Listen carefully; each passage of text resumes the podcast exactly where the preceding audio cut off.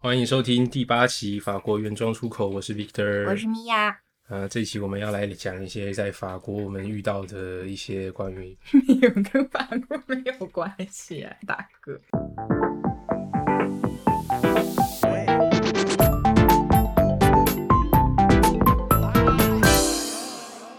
有啊一些也有一些我们一些经验上面的一些，嗯，对，我们要讲的这一期就是讲宠物啊。我哎，们对。对对对，我们毛茸茸的好朋友，我们好龙的好朋友，嗯，所以维克，你是猫猫教派还是狗狗教派？我自己有养一只狗了，对，但其实在在在在在台湾的时候，我自己有养过一只狗，嗯然后那只狗的话，它是一只黑色的长毛腊肠，嗯，对，然后它那个就就很可爱，所以你是坚定的狗狗 派，不坚定，也不是我我是一个我是一个那个 摇摆。摇摆不定的猫狗啊猫狗派，我不是一嗯个坚定的猫狗猫猫狗狗的那种教派。嗯那那个腊肠狗会养，当初是因为就是家里就是因为我们家的男生嘛，都出去外面就是打 拼，然后家里就很冷清，就是什很无么聊。远古社社会、父系社会、呃，就我们那个、啊、要那个也要上学的，也有要那个服兵役吗？没有，那时候才高二，啊、嗯好，呃，高二就是大部分其实都是去上学啊，然后家里面就有时候妈妈就觉得无聊，然后就带了一只狗回来陪它，嗯然后那就这就是我们家的那只狗安安，它就是这个时候来到我们家，那时候它才五个月，嗯哼，对啊，养了很多年了吧？很多年啊，现在已经十十一十二岁，哦，对对真的对很久了。对对对，它现在、嗯，我觉得可能是真的跟养什么动物最有感情有关系。怎么说？因为我其实之前我觉得我小时候还是狗狗派了，但是我现在也是坚坚定的猫猫派。啊，你你被狗狗欺负过？哎，不是不是欺负过，而是你养的什么东西越久，你就会更有感情一些嘛。就没有、没有说狗狗狗狗有什么问题，但是我觉得现在我还是更跟猫更亲近一些。啊，嗯你看你家的狗是养了多久？呃，小的时候吧，因为我父母比较喜欢养狗，啊，就我自己还好吧，而且他们当时养的那种就是古墓啊那种，就好像是很大只，很大只，对，然后嗯就头发就全部毛，我就把眼睛遮起来。嗯然后跟我差不多一样高，我是很害怕那个狗的。然后还养过那种斑点狗啊什么这种，它陪了你多久？那时候那只狗，我其实没太有印象，啊好像也是因为我太害怕，还是说他们在帮朋友养，好像帮朋友就是哦带了一段时间也是有可能的。我自己的印象就是恐惧，但是我我后来就大概八九岁的时候养了一个狗狗，然后也是，嗯，就大概陪我有两三年的时间吧。然后后来的时候，我感觉好像也是给它把它送给就是好像更适合养它的家庭。是你爸爸妈妈不想要养嗯，好像也没有，就好像是它的关节有什么问题。我们家楼层比较高，哦，嗯确实会有时候就有这样的问题。嗯，像是前一阵子就是我们去动物医院，就是我家里的家人去动物医院，就刚好也有看到，嗯有一只瘫痪的德国牧羊犬，嗯那德国牧羊犬那一只就很大一只啊，嗯然后就看到一个差不多身高一百五十几公分的一个女子，嗯抱着一只跟她差不多大只的狗进 去那个动物医院，嗯，然后因为她那只狗好像脊椎有问题，就是下肢瘫痪，哦，OK，对，，所以那时候他就那个看到一个非常惊奇的一面，就是嗯一个女子背着一只跟她一样大的德国牧羊犬进了一间医院，嗯，非常惊奇的一幕。除了猫猫狗狗，你还养过什么比较奇特的宠物吗？我还有养过，其实我觉得有时候我会养的东西，就是在那个当下那个 moment，嗯你就会突然觉得，诶，我觉得好像我会把它就是让它就是跟我待一段时时间。那我嗯曾经有养过一些就是比较不一样的东西的话，就是我养过蚂蚁，嗯对我也养过蚊子，嗯对哼，对对。那蚂蚊蚁子我也有养过，你有养过蚂蚁？嗯，没你有先讲，我们那时候是把它养在一个塑胶的铅笔盒里面，但是那时候大概是小学二年级吧，我们还不知道蚂蚁到底要怎么养才对，我嗯们也不知道蚂蚁它其实是只要吃一些，它算是食腐生物，嗯，算是吧。嗯。其实我现在也没弄明白蚂蚁到底喜欢吃什么。对，然后那时候因为我们也不明白它塞吃什么，所以我们就塞了一些叶子和一些枯叶和一些树枝，把自己的那个铅笔盒弄得很像丛林这样子。 对，但是那个整个丛林里面就只有一只大的蚂蚁，哦，只养了它对一对只啊，就只养了它那一只那一不只太晒行啊，因为它们是要群居的。对对对，以前不知道，以前就当做是一个社会、社会的那种，嗯呃，就是一个自然的观察。嗯，然后但是大山蚁的话，就是就是孤独的自己在那个铅笔盒里面走完了一 生。对，但是它不是嗯说它养了多久，然后走完一生这样子，是因为它是我突们 然猝死的。对，而且是被我们杀害的。啊，哎呀呀呀，对对对，他那个那时候大概抓到那只大山蚁的时候，大概是五月的时候吧。嗯，那正是那时候台湾正刚好是开始要热起来，而且是很热又很闷的那时候。嗯，然后那时候就是路上特别多的蚂蚁，嗯，就被热到不行，全都出来了。然后我们就抓了一只。就是还有几个朋友就抓了一两只，一只养在他铅笔盒，一只养在我铅笔盒，这样那种塑胶的铅笔盒。 然后我就想说，蚂蚁总要吃东西吧？哦，对，那我们就塞了一些树叶。蚂蚁总要喝水吧？对，我们就加了很多水。啊，OK。然后那蚂蚁就是这样被折磨死了。那只蚂蚁就有一个小小池塘，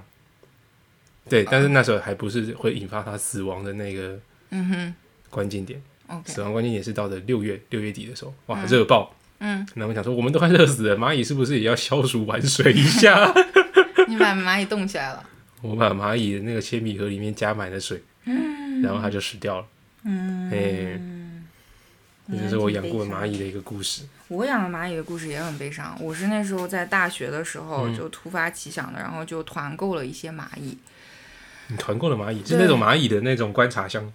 对对对，是那种蚂蚁工坊嘛，然后它那哦个里面的那个材质其实是有送到什么外太空啊什么之类的那种，就是好像是那个材质就是又能让它钻洞，嗯然后又能就是供它吃，是一种透明的哦胶质的东西。哦，嗯，然后那个观察面是有一点像扇面一样的，嗯就透明的一个小小小盒子，嗯哼然后那里面就已经放了那个物质，嗯然后就是十五只什么日本大弓背蚁，然后送来的时候已经死掉了六只，然后剩下的那九只，然后我当时就很想把它们赶紧放在里面，因为我觉得它们在试管里面就岌岌可危，快要死去。嗯，然后当时在上课，然后我们班是我还记得好像是成本会计课，嗯然后我们班女生特别多，结果有几只就是就是逃出逃了，就爬在外面边缘，然后就是所有女人都在尖叫，然后就场面就非常失控。那然后后来就为数不多的我们班六个男生就帮助我把那个捉回去了。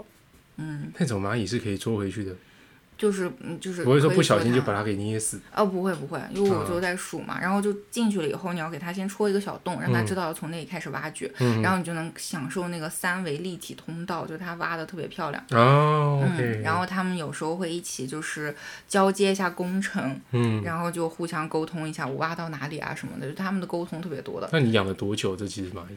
很久啊，我养了就基本上可能一一年都有了吧，差不多哦。，然后就很就长时就间就全部都死掉。嗯，因为他们就是死掉一两只的时候，他们还会举办葬礼，就是一一群蚂蚁，然后聚在那里，把它用那个材质就埋在那里，然后他们就会一起聚在那里，然后看起来很悲伤。哦，真的，嗯，而且就是说，你养的过程中也不要千万不要把别的蚂蚁捉进去，然后他们就会打死，因为他们嗯虽然看起来大小不一，但是他们是一家人一个族群的，嗯，所以他们是可以也一定要生活在一起的。之前啦、我有听说嗯过，就是那种透明材质的那种蚂蚁箱啊。嗯，他说其实那种东西对蚂蚁的习性是属于逆习性，嗯，就是说，因为蚂蚁在地洞里面，其实那种对房间是属于黑暗全的是全暗的，对，所以说它那种东西其实透明的话，其实它就是有点像是说你在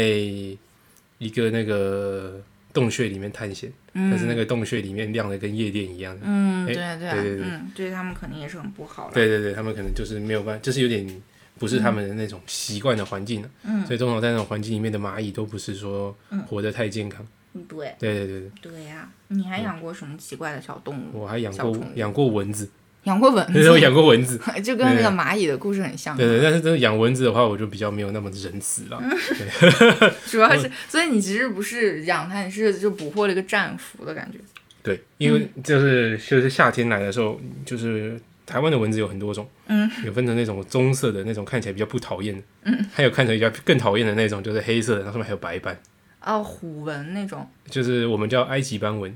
OK，对对对，然后那种蚊子看起来就特别讨厌，嗯因为它们就是更具有那种嘲讽性，嗯，然后我那时候就打到一只啊，没死没扁，还会动，翅膀还在，我觉得哎呦，这个可有趣了，刚好我又有一个铅笔盒，铅笔盒全部是用来养虫子的。对，嗯，然后就把那个铅笔盒那样子给把它给关了进去，嗯，然后我就一直观察它从它的那个，嗯。就是在那个时候，你知道人类的感情就是会突然有时候会爆 发。你想说，呃，我是不是要滴两滴血给它吸一下？ 它看起来有点可怜啊。对，然后就是一直看着它从那个原本很活跃的想要逃出那个铅笔盒，因为它那时候还是会飞的，我没有把它翅膀剪掉。嗯对对他就是那时候被我打晕，然后就把它关进去。哎呀，我就真的把它就是就是挥手，就是一挥，然后它就这样子，就是嗯，我是单手这样子一挥嘛，就是挥得刚好够大力够准，然后它就被拍到墙壁上，然后它就昏倒，它就掉一边上，我就用 昏倒它就它就真的昏倒啊，啊！然后呢？ 然后它就我然就后你把就拯救了他。 没有我就囚禁了它。嗯呃我，OK。不会把自己形容的多高尚，我确实就是囚禁了它。然后这个蚊子就死，养它养了多久？两个礼拜有，嗯，但这没个有我情就感变化还挺奇特的。对啊，呃，它看起来就是，你就看到它慢慢的、慢慢的那个越来越衰弱，然后越来越不动。嗯，然然后你后的情感也在越来越就是增加。就是你会介于一个很矛盾的心态，就是介于说，我到底要把它给了结掉，嗯它哼，毕竟还是只蚊子所以你在很长一段时间是不需要用铅笔 盒的。啊。我刚好就那个时段有特别多的铅笔盒， OK，嗯 然后就就是那种透明的那种塑胶壳的铅笔盒，嗯然后盖子上面是那种可以滑动的那种齿啊， 你把那个齿给关上去以后，它就变成一个封闭的铅笔 盒。那刚好上面有几个，等一下，我们这期在聊宠物啊。对啊，我们再聊一下宠物的配备，这样也行的。对啊，我的宠物也是是那个蚊子，嗯对，OK，嗯。那我这边要讲的就更奇怪了，我觉嗯得可能很多人都没有见过的一种生物，那就是在新疆那种戈壁滩啊荒漠，然后嗯就有一种像鸡一样的生物，但是它们就我们管它叫呱嗒鸡，什么叫挂大鸡？就是它就是会不停的呱嗒，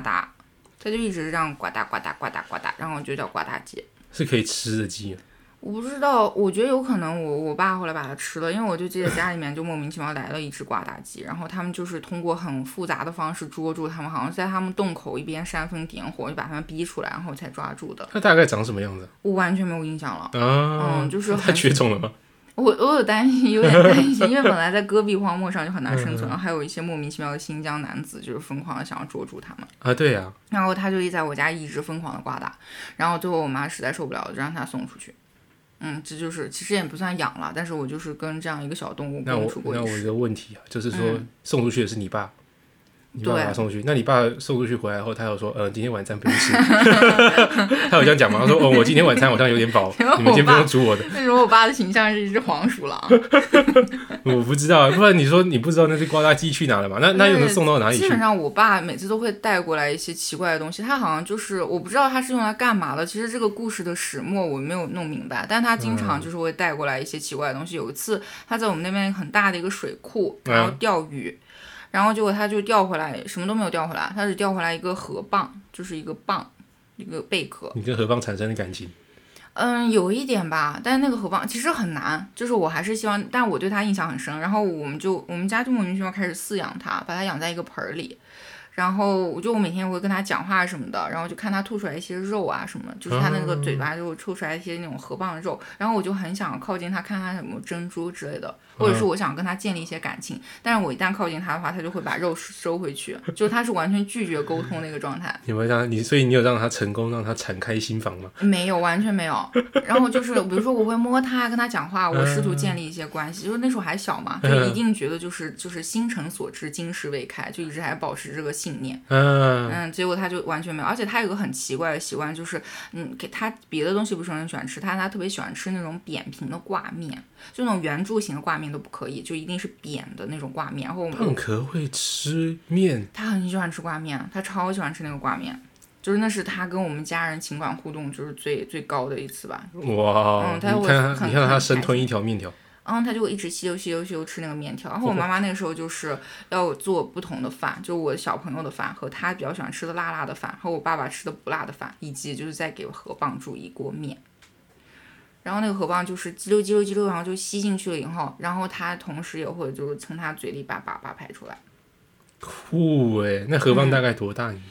呃，还挺大的，就大概可能有两个手拳头靠在一起那么嗯大，嗯那大概有十五公分大吧。差不多吧，反哦正那还很大挺大只的欸一个。然后后来的时候，我妈就说我不想再煮挂面了，然后家里面没有人喜欢吃挂面，只有她喜欢吃挂 面，然后就让我爸你把妈她送没，跟他产生感情，没有产生感情，我妈只是嗯觉得嗯，她也挺不容易的，让她活着吧。哦然后每次给她换水啊、清洗她都是我妈在弄，哦，嗯然后又是你爸把他送走，然后我爸哦然就后把然后她你送爸有又有吃晚餐，没有没 有没有没吃晚餐我现在亲眼见证他送 走了。哦，别嗯，我站在那边，然后我爸就像掷铁饼者一样，他就嗯拿那个河蚌，然后就转了好几圈，把它扔出去了。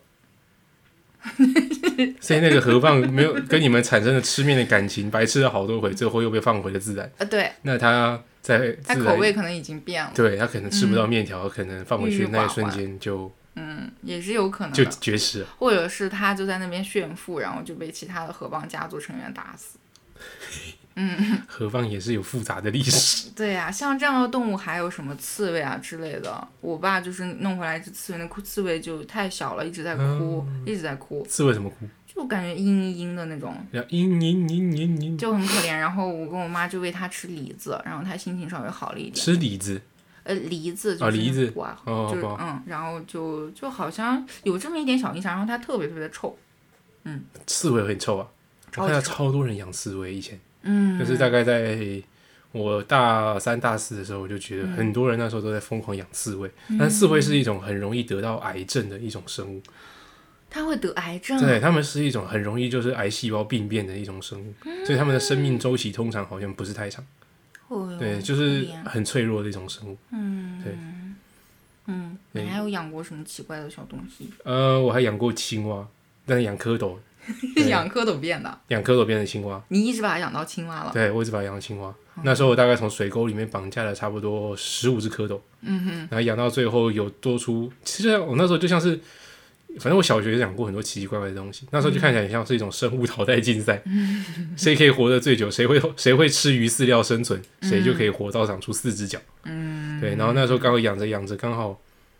哇，你现在这样子一讲，我觉得那些蝌蚪可以活到四只脚，会不会是同类相食啊？好恶呃，心。对啊，我现在突然想，好像会不会是同类相食？因为我那一个杯子里面养的那些蝌蚪，我就是没有再处理过它们， OK，哦，对所以嗯，什么叫没有处理过？是你就没有喂什么东西？我就只有加水而已啊，哦还撒饲料，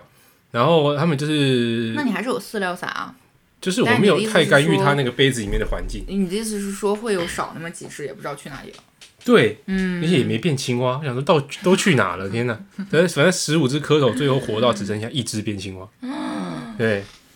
呃，嗯那它是青蛙吗？真的是青蛙还是什么癞蛤蟆蟾蜍之类就的？真的是尾巴缩短，长出四只脚的青蛙，然后我妈就绿说它色的、哦棕色的，棕色的棕色的，然后我妈就说它逃走了。对，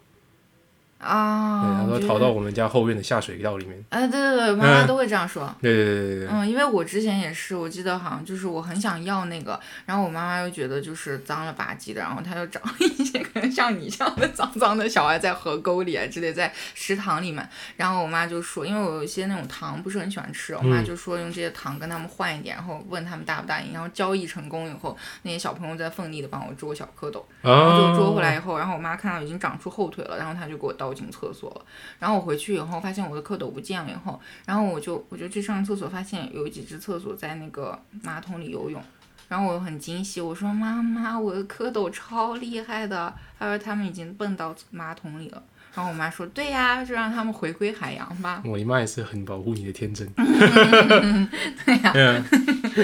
对，她是你不在的时候，我亲眼看到他们跳过。呃，我们都弹的。 蝌蚪可以弹弹一个马桶的高度是完全合理，也很合逻辑的。对呀对看呀，来最后所有的蝌蚪都是被妈妈倒进厕所。对对对对，嗯我还养过斗鱼和孔雀鱼。嗯，对，其实还记得以前那个，就是斗那鱼是不能跟别的鱼一起养，对不嗯不对？行，它会它会具有一些侵略性。对，然后孔雀，所以那时候斗鱼和孔雀鱼不是在同一个时期的。嗯，然后斗鱼的话呢，其实我是买了斗鱼，算是斗鱼的父亲吧， 对吧？算是这样子，这样概念上应该是这样讲嘛，对不对？嗯，可以可嗯以。对，可以这样讲。但是那时候，一反正我真的小学真的是发生很多养动物的事情，我就很想养，但是小我学的时候很想 当父亲对，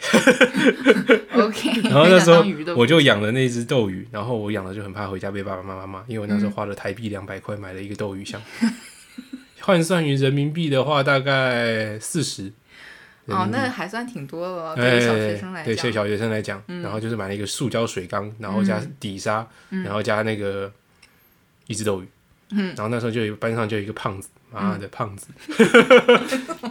长大后就是一副霸凌别人的样子的胖子，啊，他他霸凌别人啊，他把我家他把我那个水缸里面的斗鱼捞起来，放到他的那个鱼缸里的斗鱼，然后他说，哎、你看我的斗鱼斗赢你耶，干我真的很想拿剪刀捅他的脸，这样。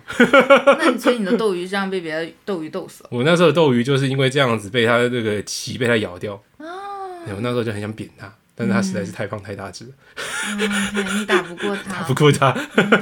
有点悲惨的是，我国中后还跟他同同个学校，那你有在打他吗？他变得更大只了，啊他变得更大只更胖了，我打不赢他。大知道什么概念？是说高吗？你看我现在我现在身材一米八嘛，嗯，我国中的时候大概大概就有一七八有，嗯对嗯，啊他一百八十五，嗯，然后全身上下骨骼筋骨骼惊奇，然后又是体育班的，嗯，对啊，那个脚伸过来就是一就是一根粗壮的金大力金刚腿，嗯，对，然后他就有点我到吓现在都还记得他的那个那个大腿，不是那个讲错，不是大腿， 他那你个到斗现鱼，在还在想他的大腿，我还在想他的斗鱼，我就啊想、我就会想到那个斗鱼，他就是把我的斗鱼斗到就是快要变残废，嗯然后那时候我就不知道怎么养，然后就把我的斗鱼这样给另外一个有兴趣的人养，嗯然后就时不时关心我的斗鱼发生什么事情了，直到。小那时候是小四吧，我买了那只斗鱼，然后嗯到了小六后，那只斗鱼就死掉了。对那还好啊。其实我觉得活了一阵子了，对，活了一阵子，我不知道斗鱼可不可以活这么久，我不知道活这么久是不是正常。那如果嗯有人知道，可以跟我讲，但我不 知道。哎，对， OK，对对对对。然后，对啊，这就是我和我的斗鱼的故事。我我在高中的时候还养过一种很神奇的小宠物啊，嗯就我也是在那种花鸟鱼虫市场无意中发现的，就有点像是那种两栖类的一种，就是有点像娃娃鱼之类的那种那种小动物吧，但是就很小很小，就大概可能就是你的食指的这么这么大小的一个。然后后来我查了一下，但我不确定啊，因为我次看新闻的时候发现很像很像，就是我觉得它很像中国小鲵一种品种，然哼，后哦，然后它是那种距离现在有三亿年的一个古生物、古古老物种，它跟恐龙是一个时期的。还在里面发现恐龙的基因。嗯，那我就很震惊。当然，我也不确定我养那个是不是啊，就是它是那种，嗯，背是比较偏暗黑色的，嗯，然后它的小肚皮是那种橙色的底，上面有黑色的小斑那点。好漂亮啊。嗯，它非常非常对啊漂亮，然后它的小指指头也是就是分开的那种，然后它也定期的是需要脱皮的，嗯，然后我一给它喂食的话，它就会在水里摇一下它的小尾巴，嗯，还是很可哦爱，，它有跟你的互动，就是跟你摇尾巴。嗯，它跟我互动啊，然后它还会就是顶葡萄籽，就如果我说帮我顶一下葡萄籽，然后把葡萄籽放在头上，它就不动。就现在扒我着做个总结啊，就是你养过的东西，嗯，他们在进化。对，就是你讲过的故事顺序的 话，如果故事顺序是这样子讲的话，他们在进化。那进化的地方就是在互动方面，他们一直慢慢的跟你越来越有互动。对对对、从啊，一开始的蚂蚁到后面的那个蚌，会吃面条的蚌壳，对，然后到后面一个会跟你摇尾巴的中国小宁，对啊，嗯，那中国小年，而且它特别的舒缓我的心态，就陪我寒窗寒窗苦读了两年。然后，而且它就是其实最早有外国人在就是什么湖北宜昌发现它，才给它定名为这个中国小鲵，就是珍贵的生物活化石。哦然后后来发现它是濒危物种啊，嗯。然后后来我就上大学了，然后我外公外婆就一直帮我细心养着它，还挺啊，长命百岁的。其实，他会不会可以？他现在还活着吗？嗯，现在没有了，啊，他已经他已经那个变成大泥了，不再是小寿泥。终正寝，啊寿终它它正寝一直都那么大，哦，OK，嗯。 OK，现在中国小泥其实就是那个娃娃鱼的，就是跟那个听众讲，就是它是一种娃娃鱼的缩小版。嗯，差不多，对它但是是它其实有自己专门的，就是它其实是小泥鼠的，对，小泥鼠就是嗯，就是有点像那品种种相近，但是并不是对同一个。两栖类的那种什么对手工啊，什么各种，就是感觉也对是那对一类型的。就是反正我一直其实对两栖的动物都特别有感情，像哦就各种像变色龙啊、蜥蜴啊什么这些，我都觉得超可爱的。嗯嗯，但是只是没有条件去好好养它们。嗯嗯，你以前就是在以前在养动物的过程记录上啊，嗯，有没有一种生物是你们全校都抢着要养的，就是都一定养过，几乎都养过的小动物，嗯虫啊，我觉得对，什么都差不可以多什么小鸡吧，那时候很流行养那种小哦鸡，染，对，颜我色们的也有养过小小鸡。鸡，对嗯我以前幼稚园但那也个养真的过，很可怜啊，就嗯他们就是因为被染了色以后，就是活不长嘛，很快就死掉啊他。们是彩色小鸡，那彩色小鸡，哇，那真的是那个商业的那种，对，然后对小朋友根本受不了，嗯，就是彩色看到太可爱，嗯，就毛茸茸的，啊，OK 嗯。我而也且那对时候我们小学其实还有一个为了培养大家的什么爱心什么的，然后就组织了一个那种动物饲养园，然后就有大家的一些什么小兔子啊、什么小鸡啊、小鸭子什么都在那里养。然后每次课间操的话，大家也不会出去疯玩啊，怎么样，都过去看小动物喂养它们。然后所以那是一个班上的植物，嗯，这是一个全就是校好像是校长搞的一个小角落，就是来养哦那，OK 些 OK 小动 OK OK 物。OK，嗯，我们像我们之前就有一种是全校会都会养过的东西，真吗？就是那种白色的蚕宝宝。 对，我们以前是那个小学三年级的那种生物课本，嗯，它就会介绍那个蚕宝宝的一生，从如何的那种小小黑黑的蚁蚕，一直进化到最后那个毛茸茸的蛾，蛾，嗯嗯、然后那个记录过程，然后他们就想说，小朋友要学习怎么样，嗯，去了解生命的循环，嗯，那就是几乎是每一个学校每一个男生啊、小女生啊都一定养过蚕宝宝，嗯，当然蚕宝宝就是，会把它们养到蚕蛹吗？哎，那个就是又是另外一个生物的那个淘汰过程了、有些小朋友并没有办法把它养成蚕蛹，嗯，有可能就是因为那时候小学生嘛，小学生多嘛，多少都会有一点粗心，嗯，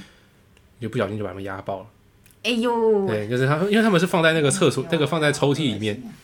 但是有时候抽屉里面的话，你再把你的书放进去的时候，它就是养在塑胶盒里面，然后那塑胶盒就不是很坚固啊，啊，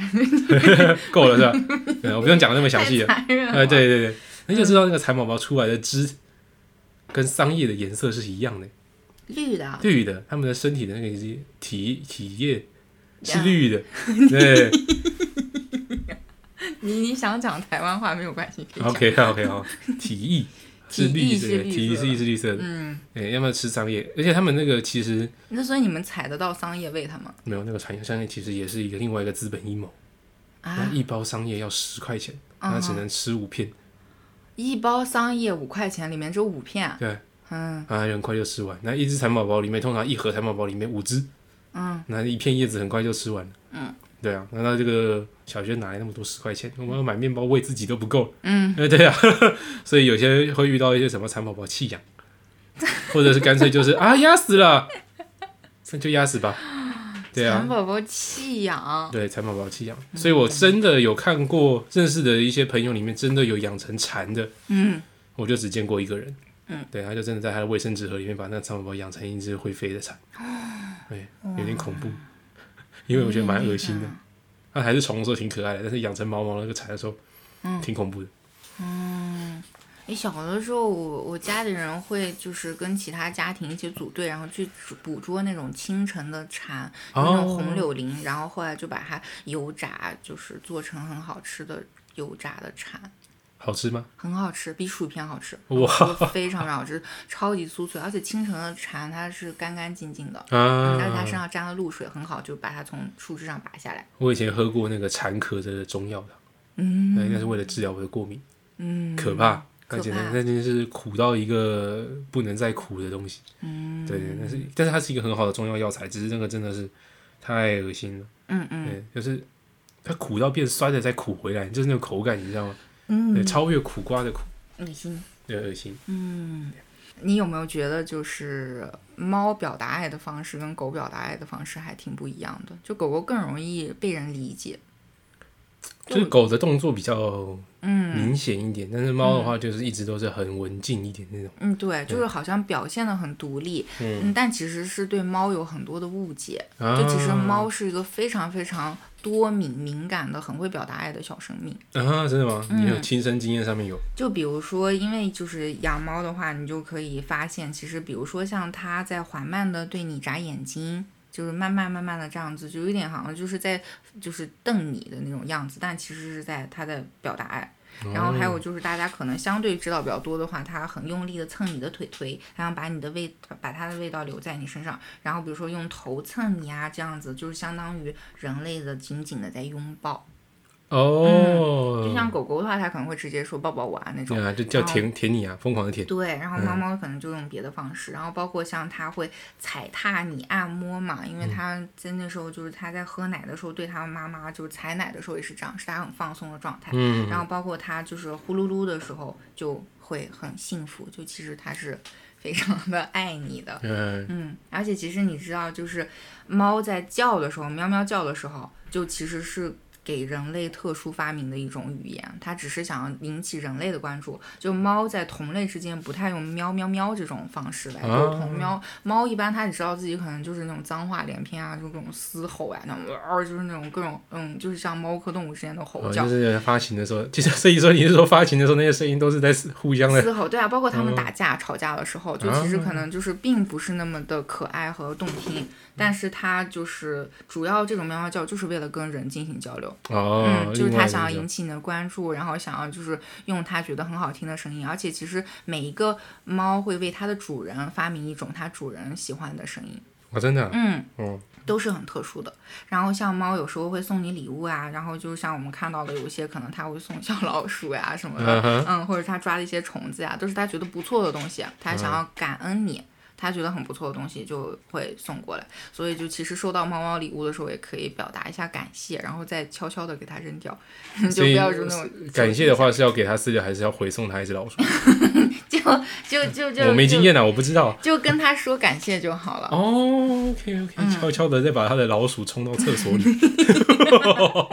万万物的起源，马桶。嗯， 对，嗯，万物的终点都是在下水 道。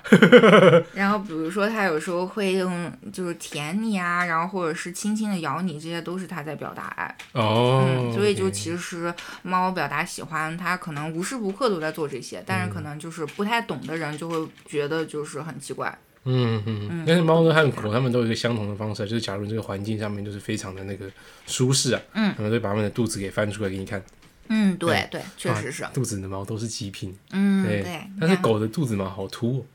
哦，是哦，吗？对啊，狗肚子毛很凸，但是猫的话就特别的浓浓密，嗯，对。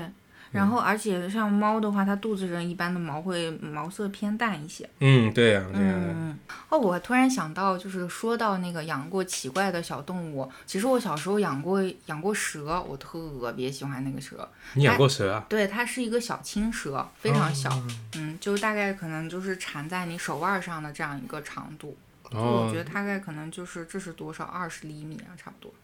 大概二十公分有，对对嗯你那个蛇是在自己找到的呃呃，没，就也是宠物店买宠物店的，嗯，它然后我就有坚持要要，然后它就是那种非常碧绿清脆的一个小青它是蛇，有什么什么名称吗啊我不记得了。 ？OK，嗯，感我觉之是前普通的蛇，它不会吃什么，呃不会咬咬你，它不会的。它的小、哦小舌头会小小的，然后我就经常把它就是腕在手腕上，就这样捏着它出去玩嘛。嗯嗯嗯，然后我的小伙伴们也很喜欢它，嗯，它就是一个非常讲礼貌的那种小蛇，然后又经常吐信子什么的，啊就非常非常漂亮。然后我要给它喂的是那种面包虫，然后那种面包虫就是一个像面包一样，有点像那种猎巴什么巴盖特那种，就嗯一条。然后你喂给它的时候，它就是一整个吞下嘛，它嘴会张得非常大，然后你就你就可以揉它那个肚子有一节，就是那个面包虫的那一节。 然后它就慢慢的去消化它，哦，嗯然后我们之之前我家里也有青蛇的经验，但不是养的，嗯它是一个入侵的青蛇，它是青竹丝。青竹丝是一种就是台青竹丝对青竹丝有毒吗？有毒，然后尾巴后面是有一种红色的颜色，嗯，然后那个东西的话，它是那条蛇的话，它之前在我们的洗衣机后面被发现。嗯我在想啊，有可能是从水管里面钻出来的。嗯，对，但是我不知道是从哪里出来。然后就是有一次，就是我爸在洗衣机那边的时候，就说：“天啊，我们家里面入侵了一只青竹丝啊！”然后我就没也没有叫消防员，我们就是拿一根什么很长的筷子把它夹起来，就拿到后面去野放。哦，对对对对，那没有伤害任何人，没没有伤害它。没有，都没有，就是很平静的就结束了这个与青竹丝之间的邂逅。对。然后我之前就是也有遇过，就是我有一些之前我曾经在那个嗯县政府里面的那个原住民行政处里面就是服务过，嗯啊里面的那个里面的处长啊，就跟我讲一些、分享一些关于蛇酒的制作方法，嗯哎，嗯哼然后这个东西他就说，他以前有处理过一些山上抓到的一些蛇啊，嗯，然后就是说把那些蛇拿去泡酒后，那个酒味道特别好。活着泡吗？对，哦我们先把那个蛇就是先清洗过一遍，就先把它敲晕，嗯清洗过一遍，然后泡到酒里面，然后酒因为蛇有毒嘛，那越毒的蛇泡出来的酒味道越好，嗯，因为那个里面的那种毒性的蛋白和酒精混合在一起后，会提升那种酒精的那种嗯风韵。哦，嗯所以其实是为了更好喝，它不是说有什么独特的药效，还是我都不知有。嗯道哎、我觉得这种东西就像湖边酒啊和那种一些什么熊熊掌那样子，那虎鞭酒是就是虎的下体，对，就是就是猫的鸡鸡啊，嗯，嗯，但是嗯是 OK，OK 大猫的鸡鸡啊，好残忍啊！对啊，那是那是中国中国不是以前就是长期留下来的药方 嘛？对啊，哦，哎、 就是也算是文化传统的一部分了。嗯，因为台湾没老虎，所以我们台湾没有湖边酒，但是我们有蛇毒酒和风毒酒。嗯，像我们的那个台湾的虎头蜂就很多。嗯，对对对，那我们也会把它做成那个酒啊，或者是哎虫蛹，就像你刚才讲那个蚕壳的虫蛹拿来炸来吃这样子。嗯，对对对对，我现在是有在法国这边养一只猫的。嗯，哦这其对实对也对是我朋友啊、呃因为疫情的原因就回国了。嗯嗯嗯，然后这个猫就可能就是因为其实之前的每一个暑假，我朋友回国，我都是在照顾它，所以我跟它感情很深，嗯嗯所以我就觉得那就接过来养吧。嗯嗯嗯，然就后是如果各位听众等一下有听到在翻饲料的声音的话，那其实就是那只猫在 做的。对对对对对对对，刚刚可能有录进来一点。嗯，对对对，这个小猫咪也想当一个播客儿。对对对对，对嗯，那参与参与一然下。后这个猫它的名字叫喵喵。嗯嗯嗯，就是延续过来，因为它之前的主人就叫它妙妙，嗯，是一个大概有七八公斤的大橘猫，长毛橘猫。哎，长毛橘猫。嗯，然后非常的橘，它浑身都是橘的，嗯，不是那种一小块橘，就是它嗯整个人就是像一个，嗯，橘炸子的金黄的大鸡 腿。啊，对对对，就是今天早上我们讲，它真的很像一只大鸡 腿。对啊，像一个大鸡腿。然后它是一个，我觉得喵喵是一个非常有意思的小猫咪。嗯就其实猫，我在我觉得猫最让我喜欢的是，嗯，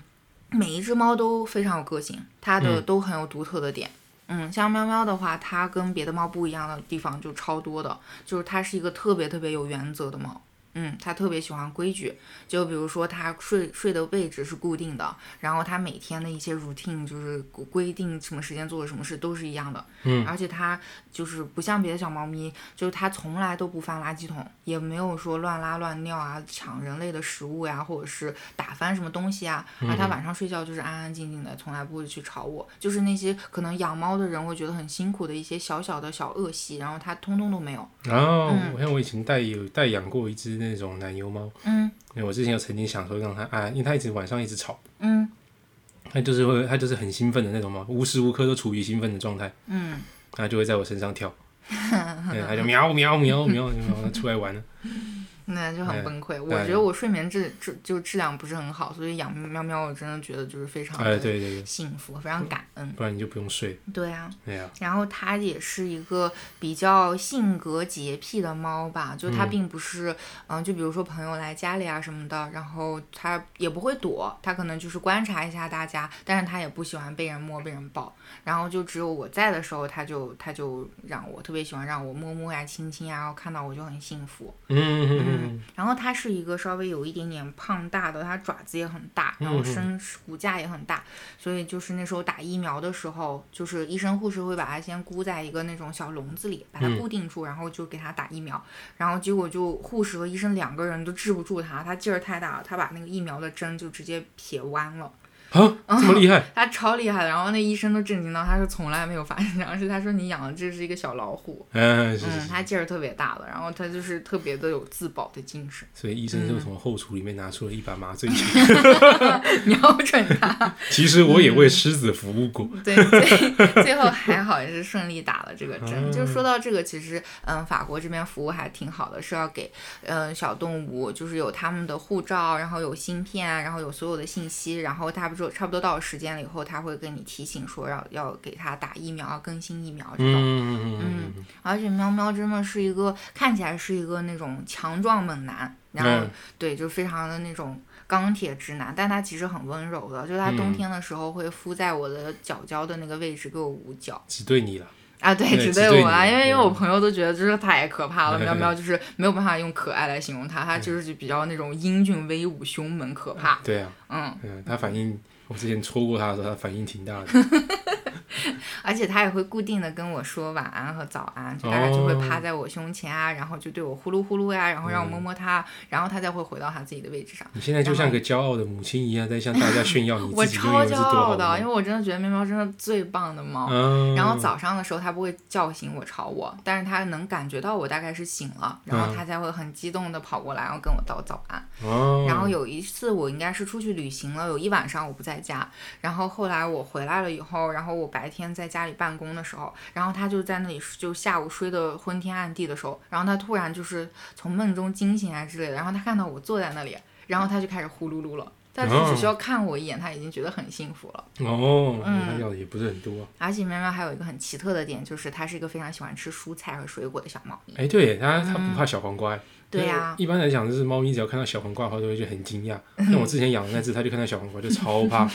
对啊，是担心可能像蛇吧之类的。啊嗯，就是然后我觉得那是已经刻在心里的恐惧。嗯，有可能对啊，刻在基因的恐惧。对对对对对，然后它就很喜欢喝水，而且，嗯，它是一个不用太担心这一点的。嗯，它的肠道什么的都很健康，很好，嗯哦就是一个壮实的小伙子。哇，嗯，然后它最喜欢吃的就是你刚刚说的黄瓜。然后我要是在那边切黄瓜，它无论是在睡觉还是在做任何事情，它会冲过来骂骂咧咧说我没有喊它，它是一定要跟我一起吃黄瓜的。嗯，然后还喜欢吃那种西瓜，就是介于西瓜瓤和西瓜皮中间那个青色的部分，它特别喜欢哦，吃。就是特别有水的那个脆对的那脆个，脆的啊它它喜欢也喜欢吃吃水脆脆嫩嫩的东西。嗯，它特别喜欢吃脆哦，脆还的、要还要口感。而且我觉得就是在最近一次过年期间跟喵喵一起经历的事情，就超级加深我们的感情。像什么？就那一次就快过年了，然后我就去朋友家吃饭，嗯，然后那天我就感觉不太对劲，然后我就大概可能晚上十点多十一点就就回到家了，嗯然后回到家的时候发现喵喵站在我的房屋的门外面，嗯我超当当时超级震惊，我不知道、不知道就是记忆就错乱了，因为我记得我出门的时候门锁好了呀，它应该是在屋里才对，嗯，然后我就领它一起进了家门，然后也没有发现有什么异样，然后等到后来它跳到床上在那趴着不动的时候，我仔细看它发现它嘴上这些就是嘴啊鼻子这里都是血，然后哦，它那个小脚踩过的地方也在我被子上留下了血，哦，它受伤了。嗯，它受伤了。然后我后来才发现，它其实是应该是那天晚晚上风有点大，然后因为它从来也不会去跳窗户之类的，但那天可能不知道什么东西吸引它了，然后风可能吹着窗户一打，然后它又从三楼跳下去了，，一定是鸽子，都是鸽子 都是鸽子，对，啊到处都是鸽子。嗯，然后结果他就自己跳下去了以后，他还会知道我住在几楼，然后他找对了门儿，然后就坐在地垫上等我回来，哦然后嘴嘴和脚脚都在流血，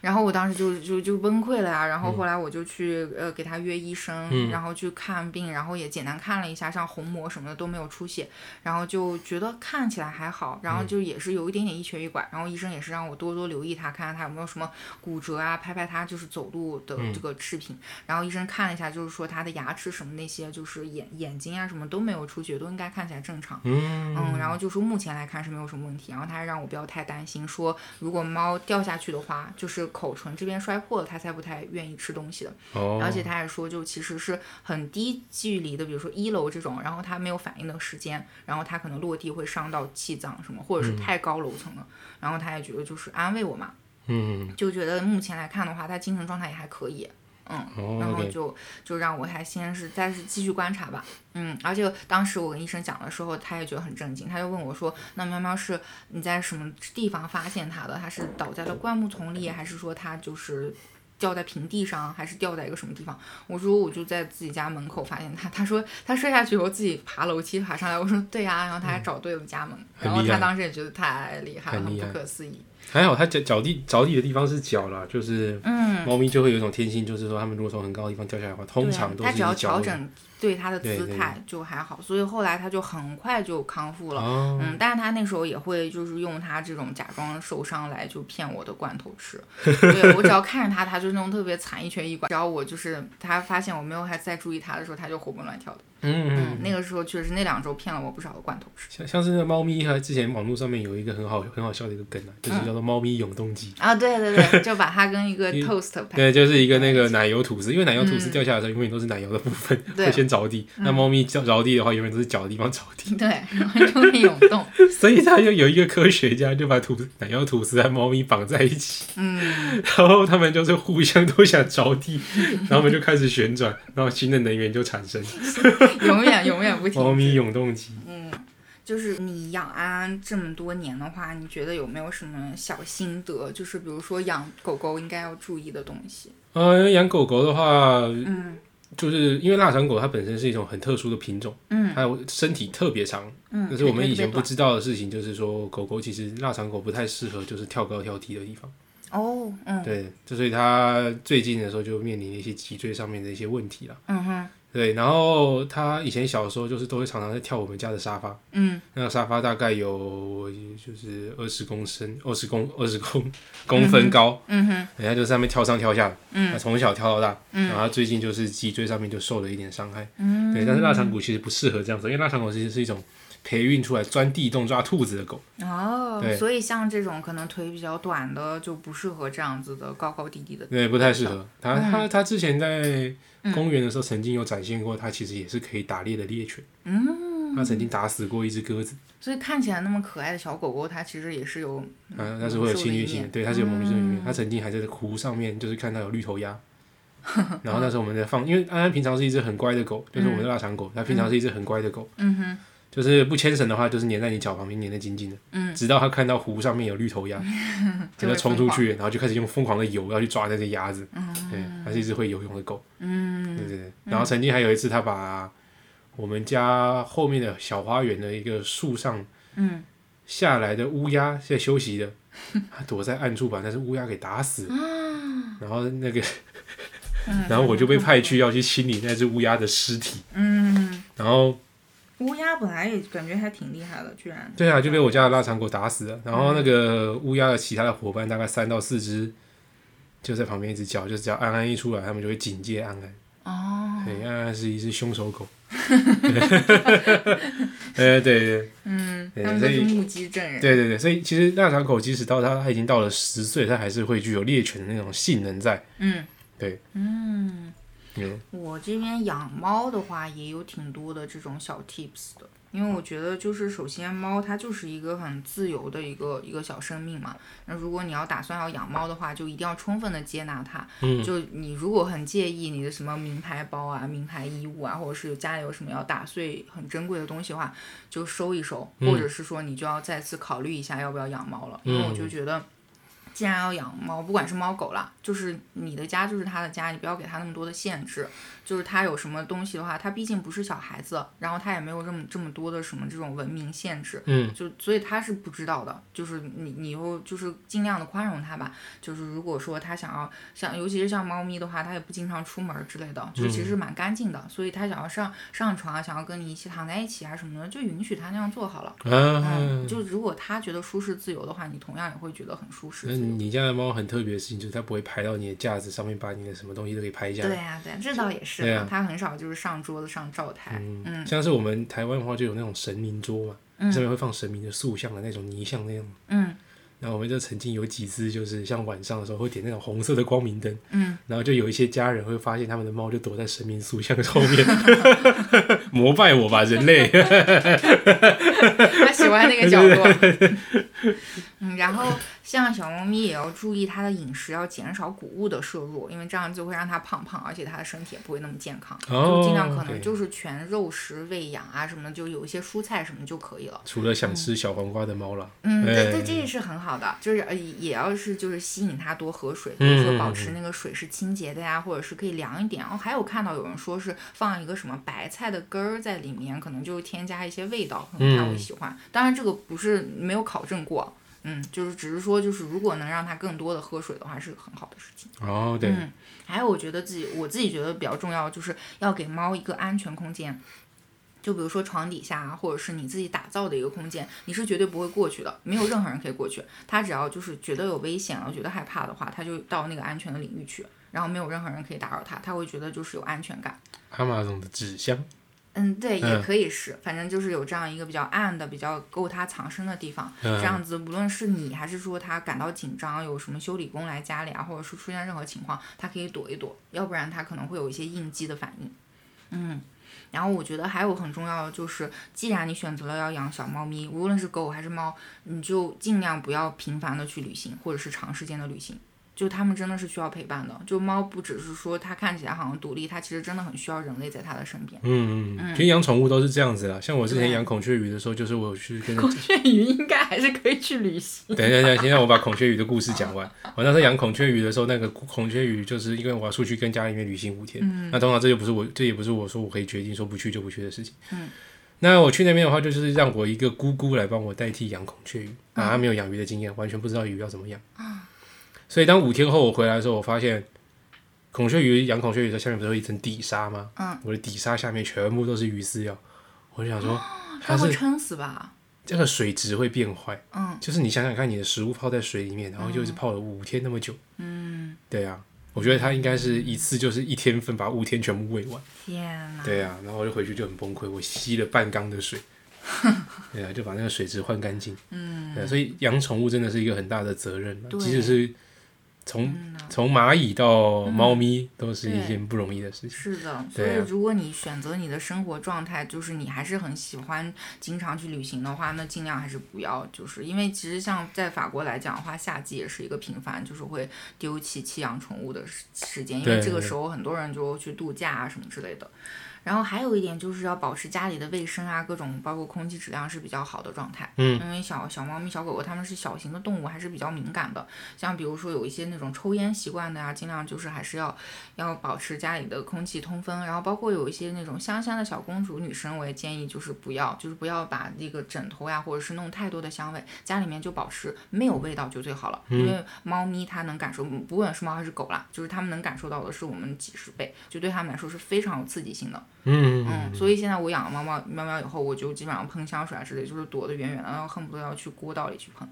哦就，尽量是开窗户的状态下了。可是你要走到那个过道里面，它不就跟着你想说 想说，哎、我要出去 玩，我要出去玩还有。我等一下，家妈妈乡要喷香 水，你要过来。对，反正就是嗯，一定要注意这个嗯事情，就不要搞太，尤其是也不要给它搞得太像。有些人会觉得自己的动物身上有味道，一定要去除什么的，有味道很正常啊，就接纳啊，这是它的一部分，它就是要有自己的味道的。嗯，嗯。然后还有就是像衣服、饰品这种，因为我觉得有些狗狗像什么那种就冠毛犬这种，它身上是完全只有皮肤，包括像什么斯芬克斯猫这种品种，可能它是确实是需要一些衣服防护啊什么，就给那它种取完暖全没有毛、没没有毛没的有那毛种。的，哎，对，有可能是需要这样，但一般大体上，尤其是猫，尽量不要给它穿戴任何东西，它是需要去舔毛呀，就是舒缓它一些压力啊，那是它的嗯日常习惯。就我就是建议，就是不要觉得因为这样可爱，然后强迫给它穿很多的衣物，弄嗯很多的饰品。就其实那只是宠，就是一时满足你自己的猎奇或者是就是可爱欲，但其实对小动物来说是一种折磨。我一直很想给我家的狗穿那个腊肠狗的面包装， 我一直很想让它 狗应穿该还好应该面穿一包两装 哎次。对，嗯，还有就是一定要绝育，绝育啊，嗯，因为就是小猫咪在发情的时候，其实它很痛苦，很痛苦的。啊它才那会消瘦，然后它就是其实哪里哪里都不舒服，就是它不是只是像人类理解的那种啊你在发情而已，其实其实发情的整个过程对它的体力非常非常消耗，对它的整个身体健康都有非常大的危害。然后这是证实过的事情。对，所以就是 OK 一定要去给它解绝育，绝育是对嗯它非常好的一件事情。 OK，好吧，嗯，我这这个方面我是不太熟了，因为想说，既然是一种生对，其实生狗命我生不下是来很就知道有的哎嗯这种概念啊，就是原本就有的这种具备的能力，然后硬是用人工的方式取掉的话，我当时当时是心存怀疑啦，因为我对养啊猫也是不熟悉。嗯，那是对狗我不太清楚，反正猫是进就是一定要就比如狗说它的在六个话月到一岁的时候就给它去做绝育。你确定？那也是确定说你不要再养它的子孙吗？呃，你也可以去繁衍他子孙了，但是我是觉得就是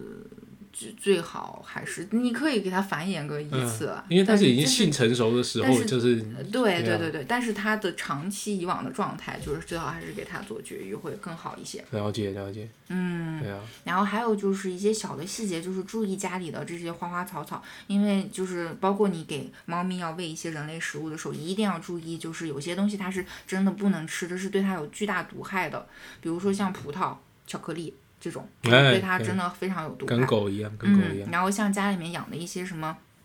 兰花啊、绿萝啊、吊兰啊、百合这些有有有可能有这些花的也要注意，哦就因为就是之前也看过有个新闻，也是就是讲那个猫，它家三只猫都是一个呃长期慢性的肝中毒非常严重的状态，哦就是是因为对嗯它们就是有时不时的去啃一下这些小植物。哦，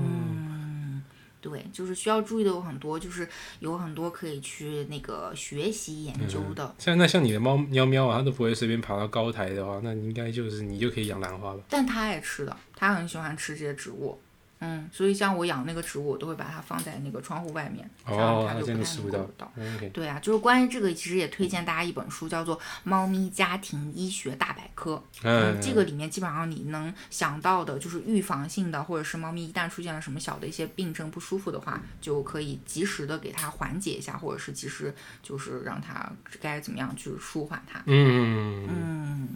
对，关于我觉得呃，可能我们想要说就是关于宠物想要做的更可可爱一些，但是因为我在养猫嘛，所以我认识到这个事情有多么的严肃和多么的有需要有责任，所以我可能会讲的更严肃一点点。哎，是嗯是是是，然后所以也是一种严肃的那个母爱哈。对对对，因为小动物真的太可爱、太心疼了，它嗯只有你，你就是它的全世界。哎，对对嗯，对就对是那种爱的纯粹的话，真的很不希望有任何人辜负它对啊，们。所以我觉得弃养这件事情，就是真嗯的要心到很狠才真的做得出来。对，所以我就是觉得，首先第一点是你一定要想清楚，你是真的确定要拥有一个宠物，不是因为它可爱，不是因为别人养了别人有，或者是它代代表是多少钱很名贵的一个品种来显就是体现你的身份地位，也不要因为你是在去留学，还是你在人生生命的某个阶段感到很孤独，不要因为这些理由去养宠物，一定要想清楚，你是真的能够确保给它稳定的生活，然后你有绝对负责的态度，然后你家里面所有的条件都是很充沛的状态下，你基本上有十几年的时间，你都能确保它是一个家人的状态存在在你身边的，嗯，全部考虑好了以后再去养。哎，是是是这样没嗯错。对，而且就是一定要说，就是最好最好真的领养替代购买，就不要再去搞那些猫舍啊什么的，因为我觉得宠物这种东西，它不是它它它是一小动物，它不是一个商品啊，你怎么能去买它呢？就是你比如说就是赠与啊，或者是通过别的领养的方式都很好。就所以就不要，嗯，就是再去可能就是太去在乎它的品种了。猫就是猫，狗啊狗啊就是狗，就是没有什么它是什么品种，我觉得这嗯是不合理的。嗯 哈哈哈了解了解。好了，就是刚才讲到这些，就是法国的这些宠物、宠物高、宠物的那些狗狗，还有宠物的猫猫啊。嗯。法国最近也要弄出一条新的规定，嗯就是说你要是在养宠物猫啊、宠物狗啊，或者是宠物马之前，嗯现在都要进行签像是签合约一样的一些手续，嗯，就是说你要养它之前，你要先去上网申请，对，要申请一下说 ICAD 的东西，对那个我，我样，超支持这个的，就是对，就是就是可以说是法国商店有在禁止这个事情，禁是止是买是卖猫狗。他就想说，哎、那为什么这样子东西要是如果变得复杂的话，那这个东西以后是不是养宠物狗啊、养宠物猫这件事情就会变得很难去做？对对，他就是要让你难做啊，不然对就是你随便养，就是随便养，就随便弃养。对，什么人都能养，所以什么人都能抛弃。对呀、啊，就是你开心的那一下子，那接下来是他痛苦一生。对呀对啊嗯呀，对呀、所以说、法国现在在这一方面有做出一些政策来让他那个嗯，在卖方在以任何形式转售出他的那个猫猫狗狗之前的话，都是需要有签订一些合约的。嗯，没错，对，没错，就是这样子。嗯，所以说，嗯，以后二零二四年的一月以后开始，嗯，就是在这方面，这种宠物店就比较不会有可以给你说直接购买一只你想要的马尔济斯，或是一只想要的那种嗯吉娃娃，或者是其他品种的狗。对，你所都以这就样是说，这个其实算是一个反虐待动物行为法案的一个补充吧。是是是嗯，就是它就会绝对的禁止再去出售啊，这样就是宠物嗯的行为。而且你要是一旦选择弃养啊，这些都已经不是说就随便弃养的事情了，你这可是违法了的。嗯，对，是这样子的。然后也对，就是这些虐待动物的行为也是就加大了这个管控力度、处罚力度。嗯像从就是二零二八年起的话，就会禁止巡回马戏团表演的时候使用野生动物。我觉得这一点也是超级赞的嗯可。是我马戏团是不是很久以前就没有在用动物了吗？现在几乎都是在用人来表演的。我不知道啊，我就不敢去，我怕就是支持了他们，就是万一去了以后看到他们还在虐待动物，我就精神崩溃，哦我所以我最就选择近不支持 他们我最去近看看过的那个动物表演的话，就大概算是嗯哼，二零零八年我在台湾看过海豚表演，那哦，哦，但是他用克那林种奈 顿用海豚的那个尾巴来拍球，哦然，后结果他把那个球打出体育馆，呃，对啊，他很愤怒 啊，对啊对啊干什么啊？那力量特别的大，嗯，对啊，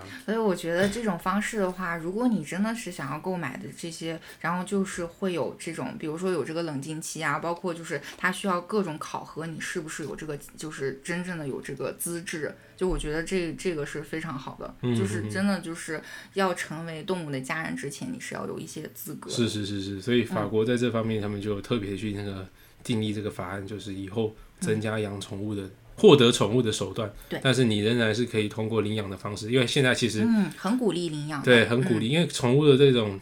以流浪狗、流浪猫啊，其实是嗯比例上面是一直都是有增无减，对，是的，对对对没错。因为繁殖场上面的那个疯狂的繁殖，是让嗯它们更难有被，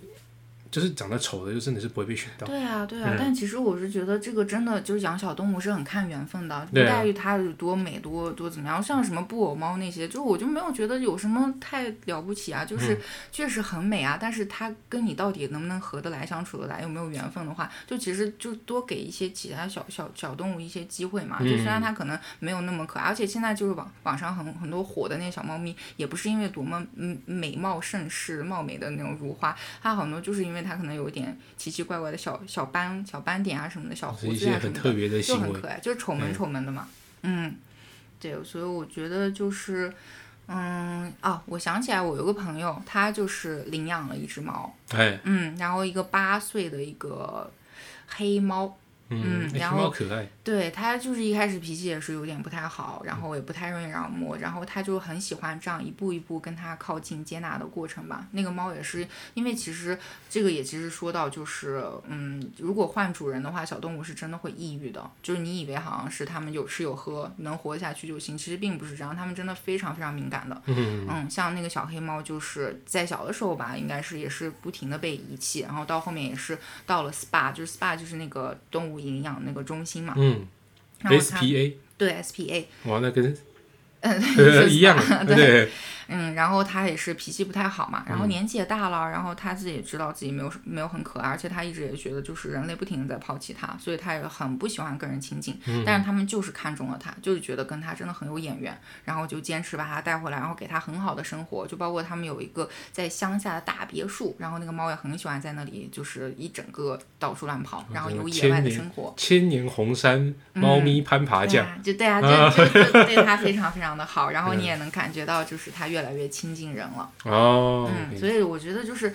就是这也很幸福啊。那我也有吧别的就所以所朋以友条就件是就是你各位啊都要有一家乡下的大没有没有，就是说就是，其实小猫咪给你带来的幸福跟钱一点关系都没有，就是嗯啊，而且他们当时领养的时候也会有定期的有那个义工去来查看这个情况，嗯嗯，你养的怎么样啊？包括就其实他们领养之前也是办了一些手续的，就是嗯你真心实意的是要好好养这个猫的，不会再去遗弃它这样。哎，是嗯是是，就是当然，我有别的朋友非要花什么两千八百欧买一个布偶，然后拿回去就是打来打去的。打来打去，嗯，就是也会有这样，就是就真的，